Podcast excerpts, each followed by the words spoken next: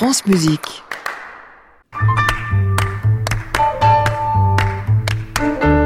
Mais quel plaisir de vous accueillir ce matin, Julie Depardieu. Bonjour. Bonjour Saskia.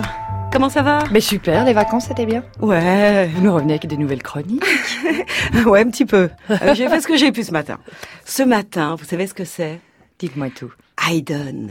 Folie Haydn pour moi. J'ai été passée à côté depuis euh, quand même super longtemps. Et là, il s'est révélé. Euh, là, je, me suis pris tout Haydn. Enfin, non, je vais pas vous faire tout Haydn, mais j'ai eu une révélation Haydn, ce qui n'est pas fréquent.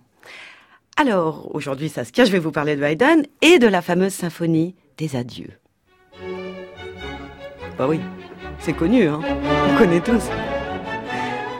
Mais moi, je vous raconte, c'était les vacances et je consultais Internet, comme tout le monde à ce moment-là. Tout le monde consultait Internet dans cet aéroport en, en attendant je sais pas quoi. Et là, je tombe sur une vidéo de Daniel Barenboim à Vienne au concert du Nouvel An en 2009. Et là, je comprends rien.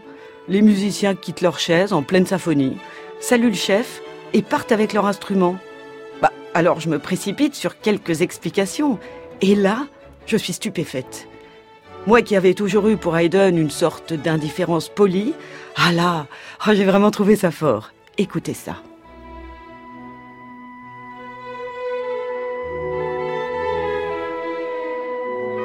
Nous sommes en 1772. Haydn et son orchestre sont dans le palais d'été du prince Nicolas Esterhazy. Palais nommé Esterhaza. Une sorte de palais grandiose inspiré du château de Versailles en pleine construction. Malgré les travaux, le prince Nicolas adore sa résidence d'été et rallonge de plus en plus ses vacances, point que les musiciens qui l'accompagnent en ont marre. Ils voudraient bien rentrer chez eux, voir leur famille, femmes et enfants restés à Eisenstadt, résidence d'hiver du prince. Ils n'ont évidemment pas d'appartement à disposition pour les faire venir. Ça s'éternise. C'est trop long. Ils veulent rentrer. Après avoir fait des demandes répétées, le prince reste sourd à leurs revendications, au point que tout le monde est encore là-bas au mois de novembre. Haydn a alors une idée de génie.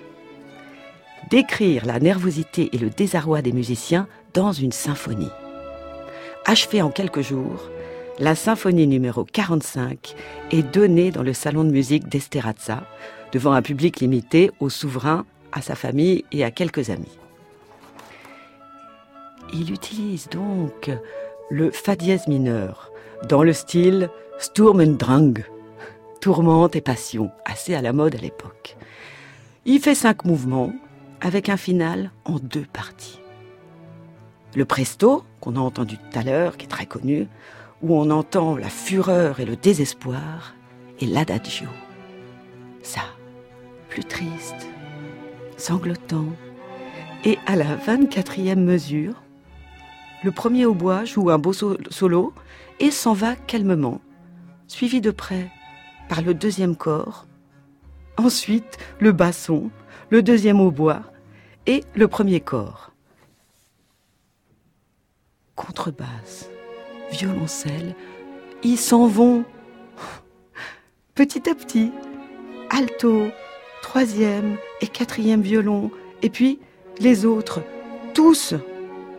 Il ne reste plus que deux violons à la fin. Stupéfaction générale. Le symbole a porté, le message est passé.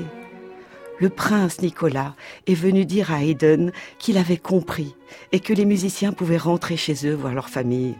Pas mal quand même. Hein Il est fort ce Haydn. On aimerait que tout soit comme ça.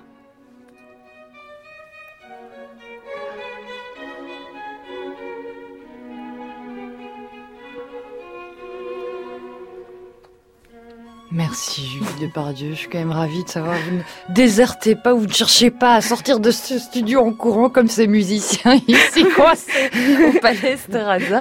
Merci pour cette chronique. Merci. On vous retrouve sur les réseaux sociaux, sur francemusique.fr bien évidemment.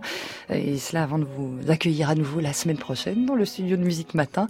On va encore écouter quelques mesures Ah oui. de cette symphonie. Je crois qu'il en reste un petit peu. Il est 8h54 minutes.